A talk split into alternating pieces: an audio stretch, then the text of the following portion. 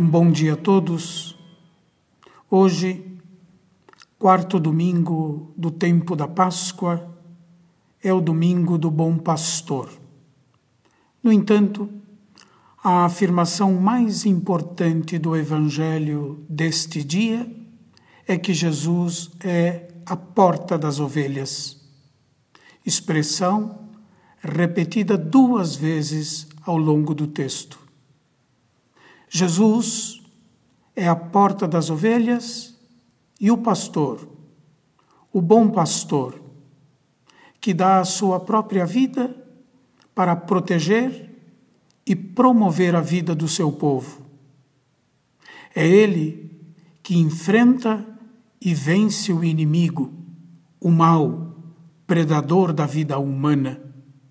O mal que tem tantas faces é o inimigo da vida humana.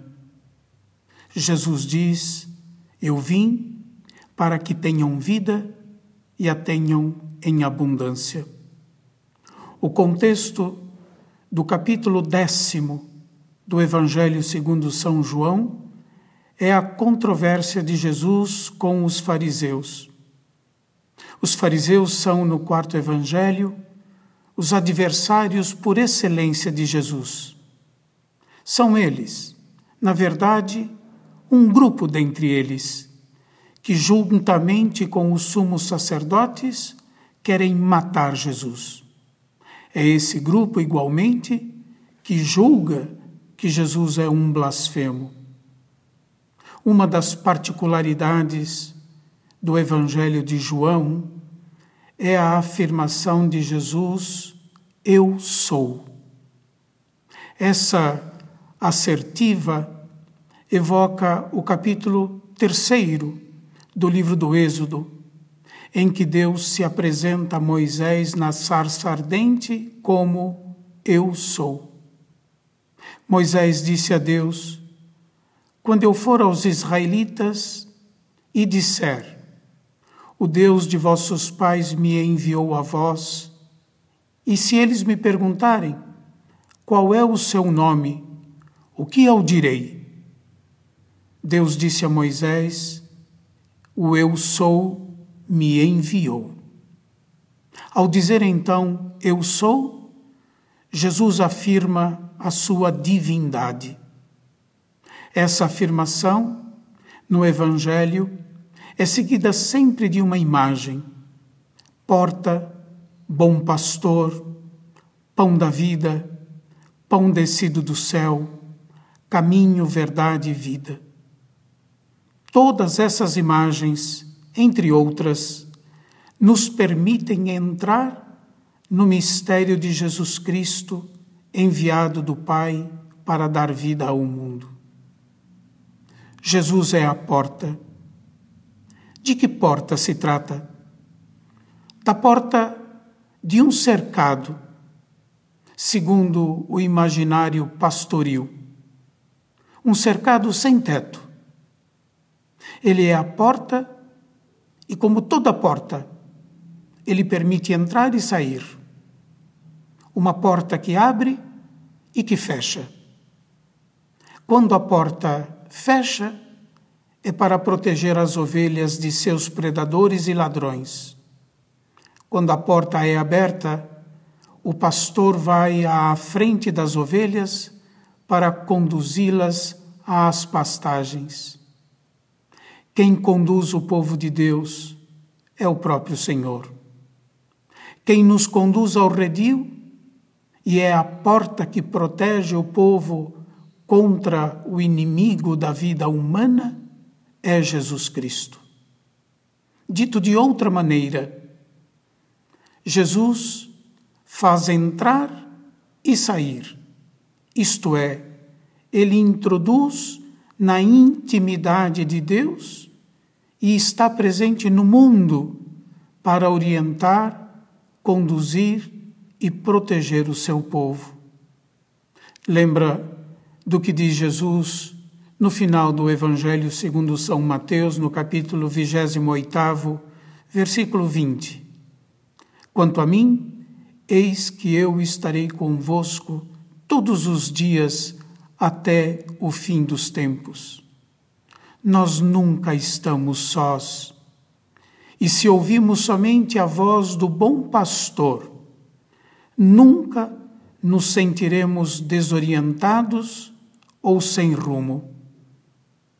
A expressão porta das ovelhas é um modo de dizer que Jesus é o Messias, o Salvador. Por ele é que se tem acesso à verdadeira vida. O autor da carta aos Hebreus diz que Cristo é o mediador de nova aliança. É por ele que nós somos salvos. As ovelhas, de cujo redil Jesus é a porta, seguem unicamente o pastor, cuja voz elas conhecem, pois sabem que caminhando à sua frente, ele lhes conduzirá à verdadeira pastagem. As ovelhas não seguem a voz de um estranho. O discípulo, ou se preferirem, a comunidade dos discípulos, é caracterizada como aquela que, protegida e conduzida pelo pastor, pelo bom pastor, ouve unicamente a sua voz sem se deixar seduzir ou enganar pela voz de estranhos.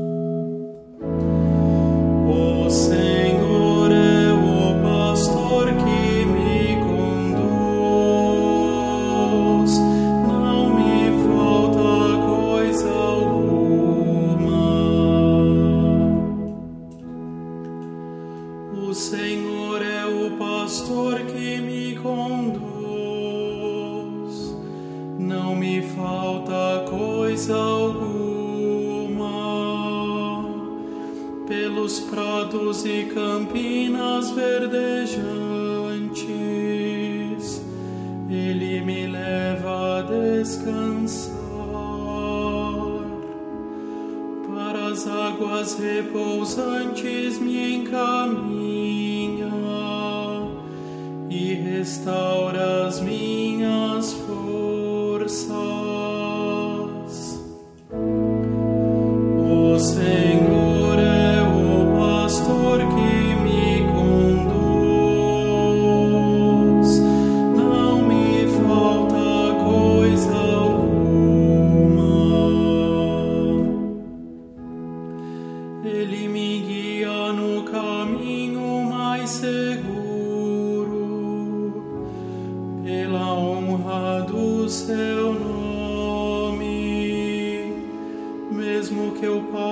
pelo vale tenebroso,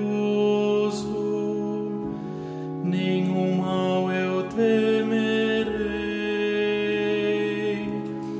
Estais comigo com bastão e com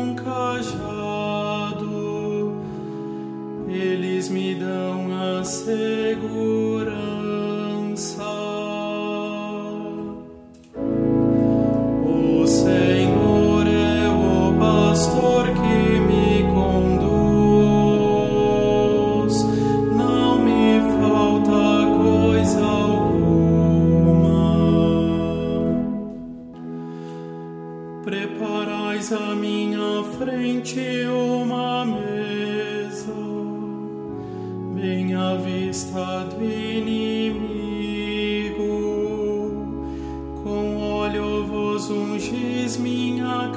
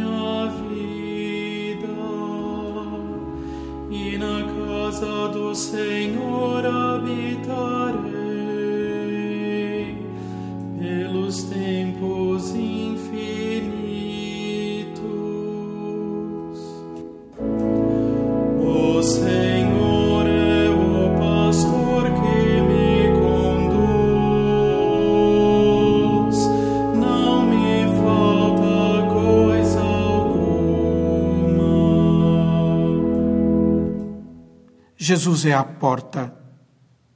Para nós que cremos, somente por Jesus é que nós temos acesso à salvação. Somente nele e por ele nós encontramos proteção contra o inimigo da natureza humana. Somente seguindo os passos do bom pastor podemos encontrar e sermos nutridos pelo alimento capaz de sustentar a vida e nos livrar da morte. São Gregório Magno, no texto do ofício das leituras desse domingo, afirma: Eu sou o bom pastor. Conheço as minhas ovelhas, isto é, eu as amo e minhas ovelhas me conhecem. É como se quisesse dizer francamente: elas, isto é, as ovelhas, correspondem ao amor daquele que as ama. E São Gregório continua: Quais são as pastagens dessas ovelhas, senão as profundas alegrias de um paraíso sempre verdejante? Sim, o alimento dos eleitos é o rosto de Deus sempre presente. Ao contemplá-lo sem cessar, a alma é saciada eternamente com o alimento da vida. Eu quisera repetir esta última frase, ou, esta ou essas duas últimas frases, tão importante o alimento dos eleitos é o rosto de Deus sempre presente. Ao contemplá-lo sem cessar, a alma é saciada eternamente com o alimento da vida. A palavra inspirada de Pedro no dia de Pentecostes, em que o Espírito Santo é derramado sobre todas as pessoas e derramado a uma multidão proveniente de todas as partes do mundo.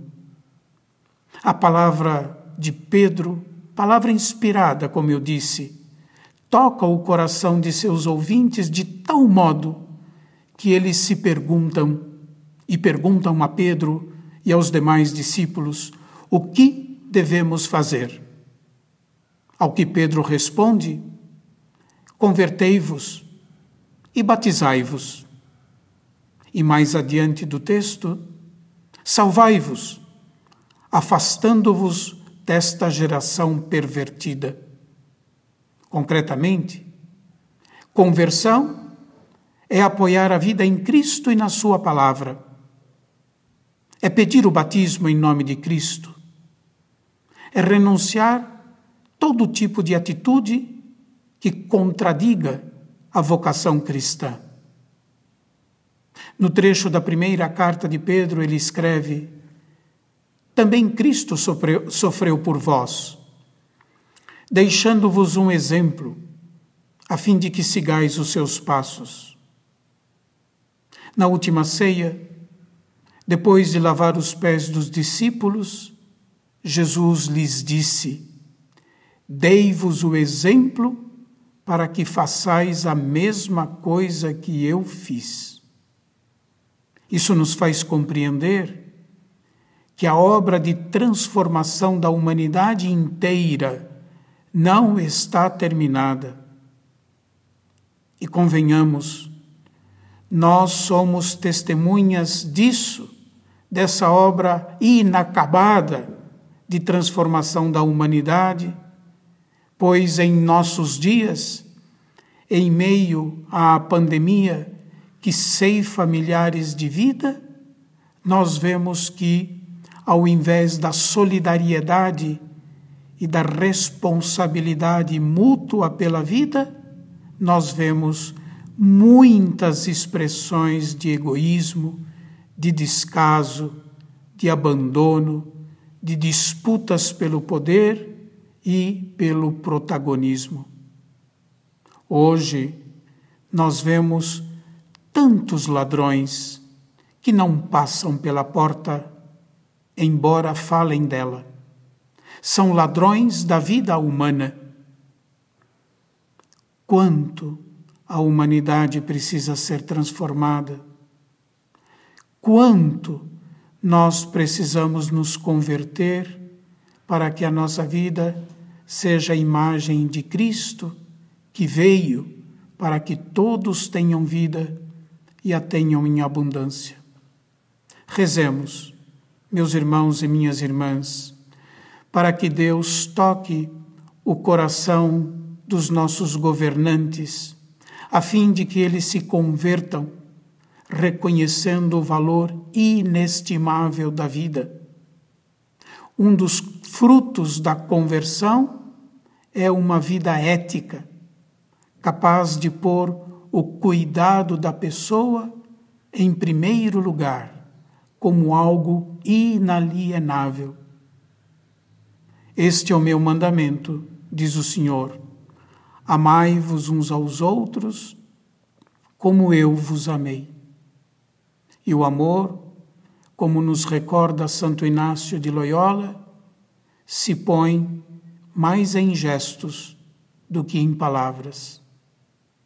O grande gesto que nós precisamos hoje é a, valorização da vida humana. Que Deus dê a cada um de vocês e às suas famílias um domingo de luz, que nos recorde a luz da ressurreição de nosso Senhor Jesus Cristo. Que Ele seja a sua força e a sua proteção. E que o Deus Todo-Poderoso os abençoe, o Pai e Filho e Espírito Santo. Amém.